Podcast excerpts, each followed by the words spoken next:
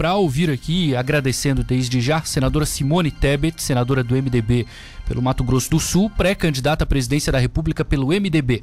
Bem-vinda, senadora Rádio Cidade, aqui no sul do estado de Santa Catarina. Tudo bem com a senhora?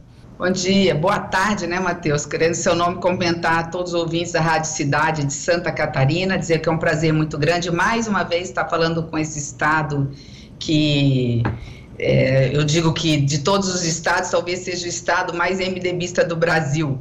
Tamanho número de prefeitos, vice-prefeitos, vereadores, enfim, grandes lidera lideranças do MDB que se projetam nacionalmente. Estava olhando aqui, senadora, os pré-candidatos à presidência da República, algo comum dos últimos anos do país, né? São todos homens, exceto a senhora, que é a única mulher se colocando à disposição para ser a presidente da República em 2022. Como é que é esse cenário hein, de, de uma mulher candidata, uma mulher falando de economia, uma mulher com, com propostas para Brasil? É, acontece algum tipo de problema durante essa caminhada? Ainda tem muito preconceito? O que, que a senhora tem sentido? Pois é, Matheus, nada é fácil na vida de uma mulher no Brasil, né? Mulher de um modo geral. Muita gente já conquistou, muita gente já avançou, graças a essa nova geração de homens que vêm, que sabem que a mulher é tão importante, tão responsável, tão competente, enfim, tão honesta, tão trabalhadora quanto os homens. Mas a política é um ambiente mais masculino, você veja que num momento tão importante do, do, da, da, quadra brasileira, onde o Brasil voltou ao mapa da fome, a mãe tem que escolher entre comida na mesa ou pagar o aluguel, ah, no momento em que a inflação corrói o salário do servidor público, do trabalhador brasileiro, só temos uma mulher pré-candidata num universo aí de quase 10 pré-candidatos, agora está diminuindo um pouco o número desses candidatos, algo em torno de oito. É, isso traz uma grande responsabilidade, e foi uma das razões porque, embora embora eu termine meu mandato em 2022 de senadora, eu me coloco no Brasil, me apresento ao Brasil como uma pré-candidata à presidência da República, porque no momento de tanta desigualdade social, de tanto por fazer nessa construção coletiva que nós temos que, que fazer de reconstrução do país, um país que está cansado dessa polarização de direita e esquerda, que quer respirar, quer paz, né, que é um ambiente saudável, um ambiente onde a gente possa voltar a dialogar sem esse radicalismo essas fake news, né, não, não é possível não termos uma voz, um timbre feminino falando do Brasil que queremos para os nossos filhos, para os nossos netos, para os nossos pais, para os nossos idosos, para os nossos trabalhadores. Então, aceitei essa missão pelo partido, convicta da responsabilidade que tenho de honrar uh, não só as mulheres brasileiras, mas honrar Uh, eu acho que uh, todo o país, toda a sociedade, mostrar que política é coisa séria, que quando se faz com coragem, com trabalho, com retidão, com honestidade, é possível. Há muito que ser feito pelo país e o país é um país, um Brasil muito rico para termos um país tão pobre quanto hoje é o que se apresenta perante não só o brasileiro, mas perante o mundo.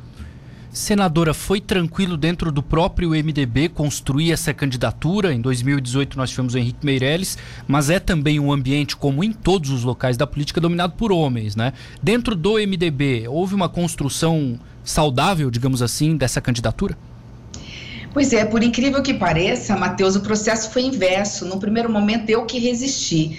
Bem antes da CPI, já falavam no meu nome talvez uma mistura do que eu possa estar tá representando o partido. Primeiro, que eu nunca tive outro partido a não ser o MDB. Segundo, o fato da minha experiência, né? Eu fui prefeita, reeleita prefeita, eu sou do interior do interior do Brasil, uh, tenho um histórico dentro do partido, fui vice-governadora, onde uh, pude atuar muito na área de segurança pública, agora senadora da República, fui a primeira mulher, aliás, eu tenho muitas primeiras vezes, a primeira mulher prefeita da minha cidade, reeleita prefeita, a, mulher, a primeira mulher vice-governadora, dentro do Senado Federal, a primeira mulher candidata à presidência do Senado, primeira mulher que presidiu a comissão mais importante do Congresso, que é a CCJ, que falavam que era coisa de homem, porque mexe muito com segurança pública, mexe muito com direito, mexe muito com economia, mexe muito com Constituição Federal. Ali nós pudemos tocar reforma, as reformas estruturantes para o país. Então foi um processo natural onde eles vieram me buscar e eu resisti muito porque eu dizia, eh, olha, mas é, é, olha o tamanho do MDB, vamos buscar alternativas. Então, acho que foi um processo de construção. E hoje as pessoas falam assim: ah, mas o MDB tem histórico de refar seus candidatos. O processo é inverso, porque a polarização é tão grande que o, MDB e outros partidos de centro, eles precisam de uma candidatura própria para ser uma segunda via ao país, não é nem terceira via, para ser uma segunda via ao país que nós não temos como não ter candidato, sob pena de fragmentar o partido. Uns querem, poderiam, se nós não tivéssemos candidato, ir para o Bolsonaro, outros poderiam ir para o Lula. Então, uma questão também de sobrevivência partidária. Eu vou aproveitar esse momento, esse momento para me dirigir ao país, mostrar o quanto nós mulheres temos condições de contribuir nesse momento de fome, nesse momento de desemprego, nesse momento de insegurança, nesse momento em que as pessoas querem uma reconstrução afetiva. Eu acho que é o que é mais importante, é olhar no olho do eleitor e dizer que a gente se importa com ele e nós temos um programa de país que é capaz de sim tirar rapidamente o Brasil dessa crise econômica, dessa crise social, dessa crise política, dessa crise institucional sem precedentes. Perfeito. Senadora Simone Tebet, pré-candidata à presidência pelo MDB. Eu tenho no telefone, senador, o Rafael Matos, que coordena o nosso jornalismo na Rádio Cidade em Criciúma, aqui no sul do estado. Rafael, tudo bem? Pode fazer a pergunta. Tudo bem, Rafael? Muito boa tarde. Boa tarde também à senadora Simone Tebet aqui. Prazer conversar com ela, podendo, é, é, nesse período pré-eleitoral, ter a oportunidade de conversar aí com os pré-candidatos.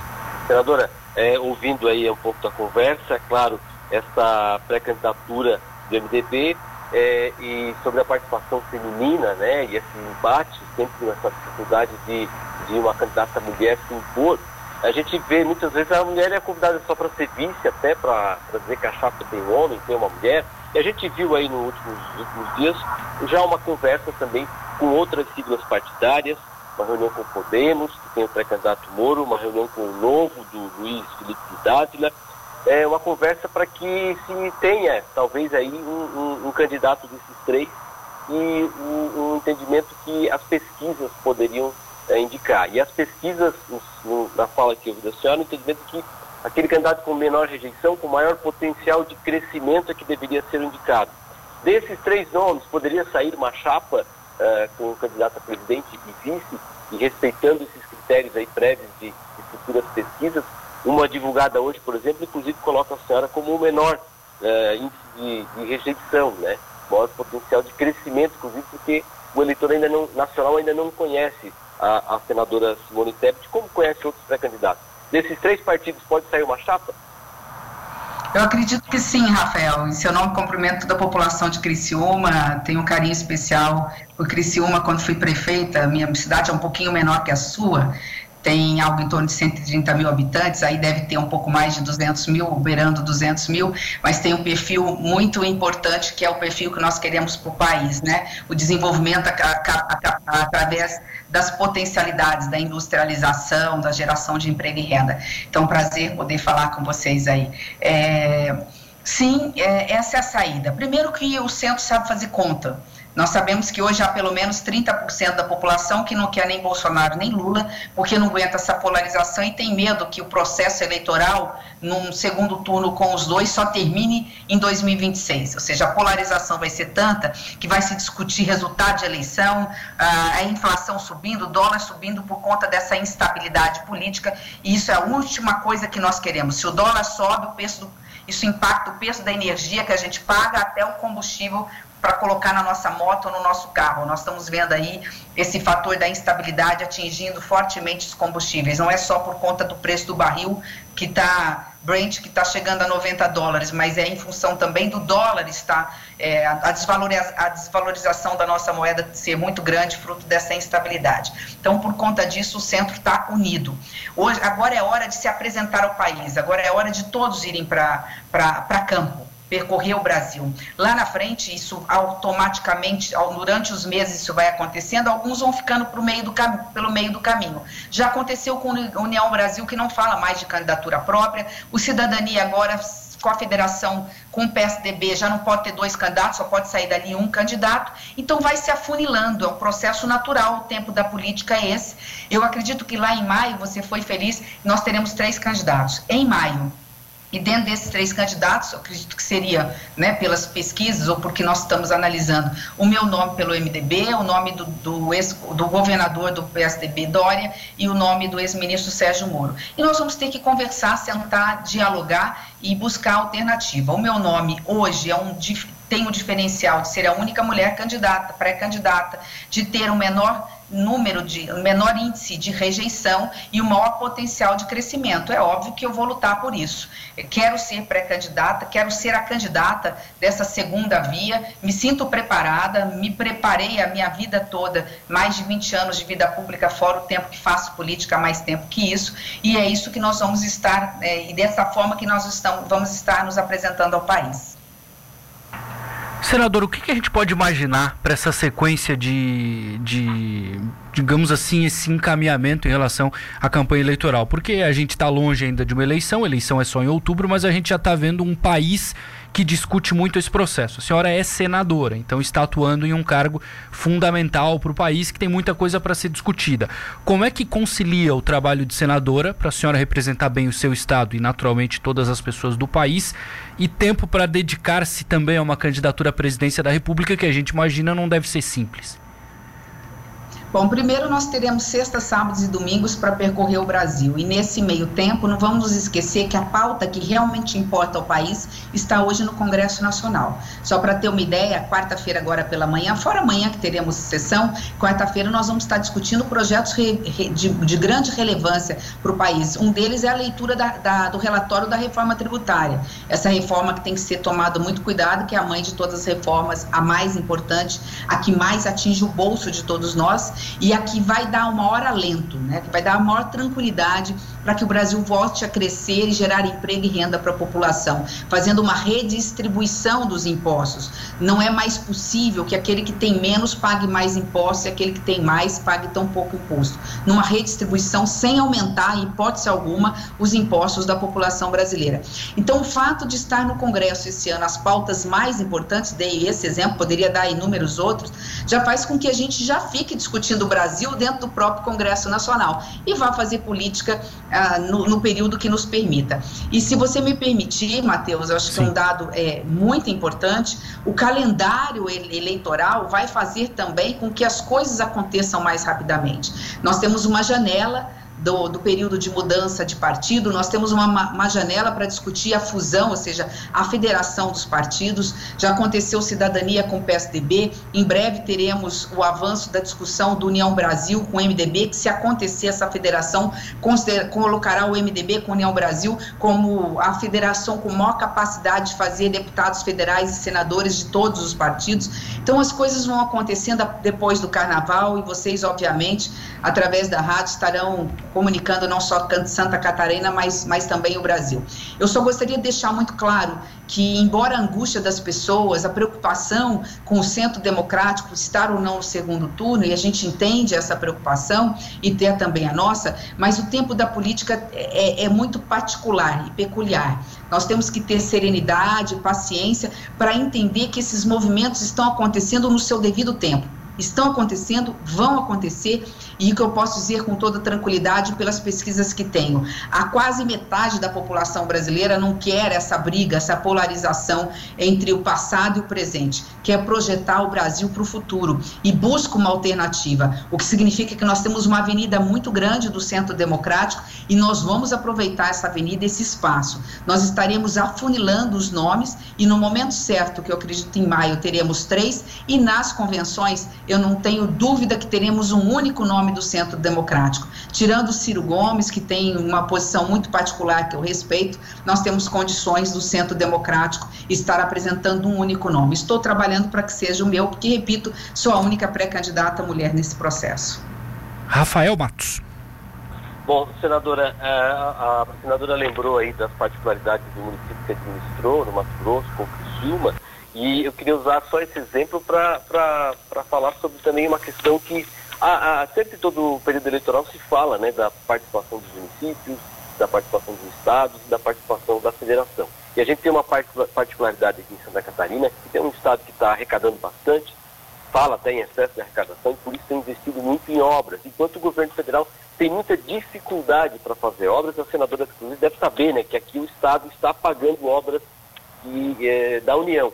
Como é que a senadora também é, percebe essas questões de orçamento e essa dificuldade né, da União em fazer investimentos ou de distribuir os investimentos de maneira com que todos os estados sejam atendidos, já que Santa Catarina é um estado que está sempre, está sempre lutando para ter recursos e investimentos federais. Rafael, cortou um pouquinho, mas acho que eu entendi a sua pergunta. tive um pouco de dificuldade de ouvir, mas acho que uh, a sua pergunta passa por uma solução. Eu, eu, sou, eu dei aula 12 anos exatamente como se administra um Estado, um país. Eu dei aula 12 anos sobre administração pública, direito administrativo nas universidades, fiz mestrado é, na PUC em São Paulo. Então, assim, eu isso desde, desde, 20, aos 20, desde os 22 anos de idade, então acompanho muito essa agenda. Uh, eu sou municipalista por essência, não é porque fui prefeita, reeleita prefeita. Eu continuo uma senadora, uma, uma, uma, representante federal, mas com viés municipalista. As pessoas moram na cidade, e isso eu sei que é redundância, mas é preciso entender o que isso significa. Significa que quando a mãe ela não tem condições de pagar aluguel, ela bate na porta do prefeito do vereador. Quando ela está atrás de saneamento básico para não ver a sua criança morrer muito na tenuidade, a maior ca causa de mortalidade infantil é saneamento básico, falta de saúde, consequentemente, ela bate na porta do prefeito. Quando o chefe de família está desempregado, ele busca na Câmara de Vereadores ou na prefeitura né, um espaço pedindo, pelo amor de Deus, para poder ganhar o pão com o suor do seu trabalho. Com isso que eu quero dizer, tão importante quanto a reforma tributária, e eu fui prefeita e vivenciei muito isso, é fundamental um novo pacto federativo. A própria reforma tem que vir para garantir não só aos estados brasileiros como Santa Catarina, mas a todos os municípios do Brasil uma igualdade na distribuição dessa carga tributária. Não é justo que 90%, até mais, dos serviços públicos, daquilo que a, a, a sociedade tem direito, seja de responsabilidade dos prefeitos e a maior parte dos impostos que ela paga fique concentrado na mão da União e dos estados. E tão pouco, 16% em média, vai para os prefeitos, para as prefeituras. Excepcionalmente, no período da pandemia, os governos estaduais receberam muito dinheiro. Não é só Santa Catarina, excepcionalmente em 2020 e 2021, a maioria dos estados receberam acima da média recursos para as obras e para serviços, porque nós do Congresso Nacional injetamos recursos extraordinários na ordem de 120 bilhões de reais, fora as ajudas de auxílios, Auxílio Brasil, que movimentou a economia em todo o país. Mas é, isso foi em caráter excepcional, é importante que se diga. O grande problema do Brasil é fazer uma reforma tributária em que todos possam ganhar, a população brasileira seja tributada o menos possível, pague o menos possível de carga tributária, principalmente quem mais precisa, readequando, mas mais do que isso, né, nesse pacto, novo pacto federativo, poder fazer com que os municípios não percam, ao contrário, eles possam estar ganhando nessa redistribuição. Além dos municípios, obviamente, um olhar com os estados brasileiros, especialmente os estados que, que produzem. Eu sei que eu estou sendo longa, mas há no, na, no Senado, e nós estamos discutindo a reforma tributária, agora em que nós estamos muito voltados com olhar com os estados, mas nós não podemos esquecer que a maior fonte dos municípios é o ISS e que essa fonte, esse ISS, vai desaparecer e vai ser incorporado em outros tributos. Mas nós também estamos atentos a isso. Senador, a gente aqui em Santa Catarina, no, no, Grupo Catarinense de Rádios, a gente bate muito na questão dos custos, tanto do, do, da política quanto do judiciário também. Nós temos um fundão, por exemplo, muito alto, e o MDB é um dos grandes partidos do país, se não o maior partido, pelo menos é o mais tradicional, não é? Como é que o eleitor catarinense pode apostar que a senhora, caso seja eleita presidente da República, possa trabalhar para que as pessoas não. não trabalhem tanto durante o ano para bancar, senador, essa máquina política e do judiciário também tão grande? Bom, três coisas muito rápidas, Matheus. Sua pergunta é muito importante. E eu, eu falo assim que o meu histórico fala por mim. É muito fácil, quem está me ouvindo, fala assim: ah, é mais uma política falando. Hum. Busquem no meu histórico e vejam como é que eu voto dentro do Congresso Nacional e como é que eu votei. Então, são três coisas. Primeiro, você tocou numa questão do judiciário que passa um pouco por que eu sou contra essa reforma administrativa que está no Congresso. É só para inglês ver e enganar a população. Ela merece ser jogada na lata de lixo. Ela não mexe com os privilégios nem do judiciário judiciário nem de outros setores e quer colocar o servidor público como grande vilão. Quando a gente sabe que a média do salário do servidor público em municípios, ela não passa de R$ 2.500. Né? A média salarial dos, dos estados, ela não passa de 3, 3.500. E se você for olhar a média dos salários dos servidores federais, ela não passa de R$ 4.500, 5 mil reais. Mas, em compensação, a gente tem é, privilegiados que, que dão um impacto de 4 a 5 bilhões por ano de prejuízo de cheques poupudos de pessoas, não só no judiciário, mas também fora dele, mas especialmente no judiciário, no judiciário mesmo no Ministério Público, que recebem cheques de 140, 150 mil reais por mês especialmente no final do ano. Então você tem que acabar com esses privilégios e aplicar a Constituição. Basta aplicar a Constituição e fazer uma verdadeira reforma administrativa que deixe de pegar no pé no servidor que realmente trabalha. Então esse é um ponto. Segundo ponto é a questão do fundo. Eu sou a favor do financiamento é, é, da democracia. Você não faz política sem recurso, mas não 5 bilhões de reais como hoje nós estamos. Tivemos agora a votação no Congresso Nacional com aumento do fundo, não com meu voto do aumento do fundo. Eu prefiro o fundo financiado público, é, público do que o fundo de empreiteiras que depois vão cobrar uma conta muito alta em relação a isso.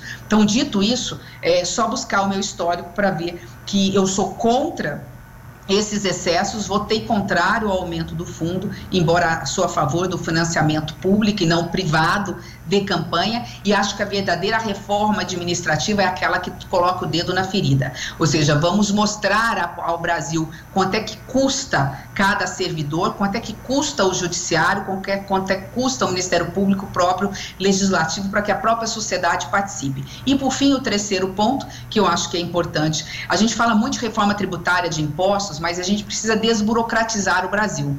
Quando a gente fala em desburocratizar, é simplificar a cobrança dos impostos, unificar esses impostos. A população brasileira não tem que pagar 8, 10, 12 impostos do Brasil. Nós temos que implantar o IVA dual, dois impostos no Brasil dentro desse processo, além da transparência. O custo para as empresas gerar emprego e renda no Brasil hoje, com a burocracia, gira em torno de 60 bilhões de reais. Por quê? Porque nós temos um sistema tributário que é confuso, que você tem que conhecer duas, 2.500 tipos de atos normativos e tem que contratar administrador, contador, advogado. Imagine uma microempresa, uma, uma, um MEI ou mesmo uma pequena ou média empresa tendo que contratar um, numa, na sua máquina, a sua estrutura administrativa, a, atividades meios para poder gerar a sua atividade fim. Então, quando você começa a cortar esse tipo de burocracia, você causa riqueza para o município, porque você causa riqueza para quem produz. Agronegócio, setor que é o setor primário, a, o setor secundário que é da indústria e consequentemente aquele que mais gera emprego que é o setor terciário, que é o setor do comércio e de serviços, que gera hoje algo em torno de 60% dos empregos diretos, formais ou informais no Brasil. Perfeito. Então você tem que saber cortar onde cortar. Resumindo, Matheus, uhum. não é que falta dinheiro no orçamento para fazer as obras tão necessárias e prestar os serviços de qualidade à população. É preciso só reorganizar. Não é que não é que nós temos que aumentar a carga tributária do povo brasileiro, muito pelo contrário. Nós temos é que saber aplicar esses impostos que são pagos, redistribuindo a carga tributária para poder fazer fartura e chegar lá na ponta e chegar lá na mesa do trabalhador brasileiro. Deixa a gente fazer a última pergunta, entrevista com a senadora Simone Tebet, Rafael Matos. Bom, senadora, para fechar, eh, a gente queria, queria voltar para ainda pra, só para a questão política, porque Algumas pesquisas indicam aí que nessa conta da polarização, que Moro tira voto de Bolsonaro e não tira voto de Lula. E tem pouco candidato que tira voto de Lula. Como é que a, a senadora avalia essa observação que é feita a partir né, de algumas pesquisas aí que têm sido divulgadas? Rafael, está correto, mas se a gente for analisar hoje, tudo é, é, um jogo de xadrez, né? Política é assim, a gente quer trabalhar com os fatos que tem, ter foco e ter meta. A meta do Centro Democrático é estar no segundo turno e unificar um nome em torno desse segundo turno. Hoje, se as eleições fossem hoje, o Lula estaria no segundo turno. Então, é, desidratar o presidente Bolsonaro não é ruim para o Centro Democrático. Por que, que eu digo isso também com muita tranquilidade? Porque quem quer que vá para o segundo turno, não sendo Bolsonaro, porque a gente a pesquisa não consegue avaliar, ganha as eleições do Lula. A pesquisa, todas as pesquisas que nós vimos, tanto a Quant quanto a Quali, falam o seguinte: o problema do centro não é o segundo turno, é o primeiro turno. Nós temos que ir para o segundo turno. Se nós formos para o segundo turno, seja qual for o nome, nós ganhamos do ex-presidente Lula. Então, dentro dessa desidratação do Bolsonaro, isso não é ruim para nós porque nós temos é que derrotar, nesse caso, o presidente Bolsonaro para estar no segundo turno e, consequentemente, ganhar do ex-presidente Lula. Então, essa, essa não é uma notícia ruim para quem está visualizando, e felizmente ou infelizmente, o fato de que, a continuar assim, o Lula está no segundo turno. A questão é quem é que vai com o Lula para o segundo turno. E um dado, gostando ou não do que eu vou dizer, eu sei que posso não estar tá agradando, né? No meu estado não é diferente quando eu digo isso. Hum. Mas hoje, quem tem. Quem, o Lula quer o Bolsonaro no segundo turno e não quer ninguém do centro democrático no segundo turno. Porque na cabeça do ex-presidente pelas pesquisas, o mais fácil de ser derrotado, apesar de estar pontuando bem nas pesquisas, é o presidente Bolsonaro pela rejeição que tem. Então, Lula e Bolsonaro é, é, é a chance mais clara do Lula ganhar as eleições. Por isso que ele não quer ninguém do centro democrático. E nós entendemos que a forma de estarmos no segundo turno é retirando o presidente Bolsonaro do segundo turno, porque teríamos, segundo as pesquisas, hum. segundo elas, a condições muito tranquilas de ganhar a eleição em outubro, com, porque qualquer um, repito pela terceira vez, que vá para o segundo turno contra o Lula, não sendo Bolsonaro, ganha as eleições. Se for Bolsonaro, aí é um novo momento, que vai depender de uma série de alianças a serem feitas. Senadora Simone Tebet, pré-candidata à presidência pelo MDB, muito obrigado por atender aqui a Rádio Cidade, o Grupo Catarinense de Rádios. Feliz aniversário, uma ouvinte aqui que gosta muito da senhora, a Marijane, está dizendo que amanhã é aniversário da senhora, então já aproveito para mandar cumprimentos e agradecer pela entrevista conosco aqui em Santa Catarina, senadora. Muito obrigada, Matheus, Marijane, obrigada pelo carinho de sempre, uma boa semana, um ano, um bom ano, com muita paz, muita saúde para todos nós. O resto nós vamos conseguir com muito trabalho. Um abraço. pois, pois não.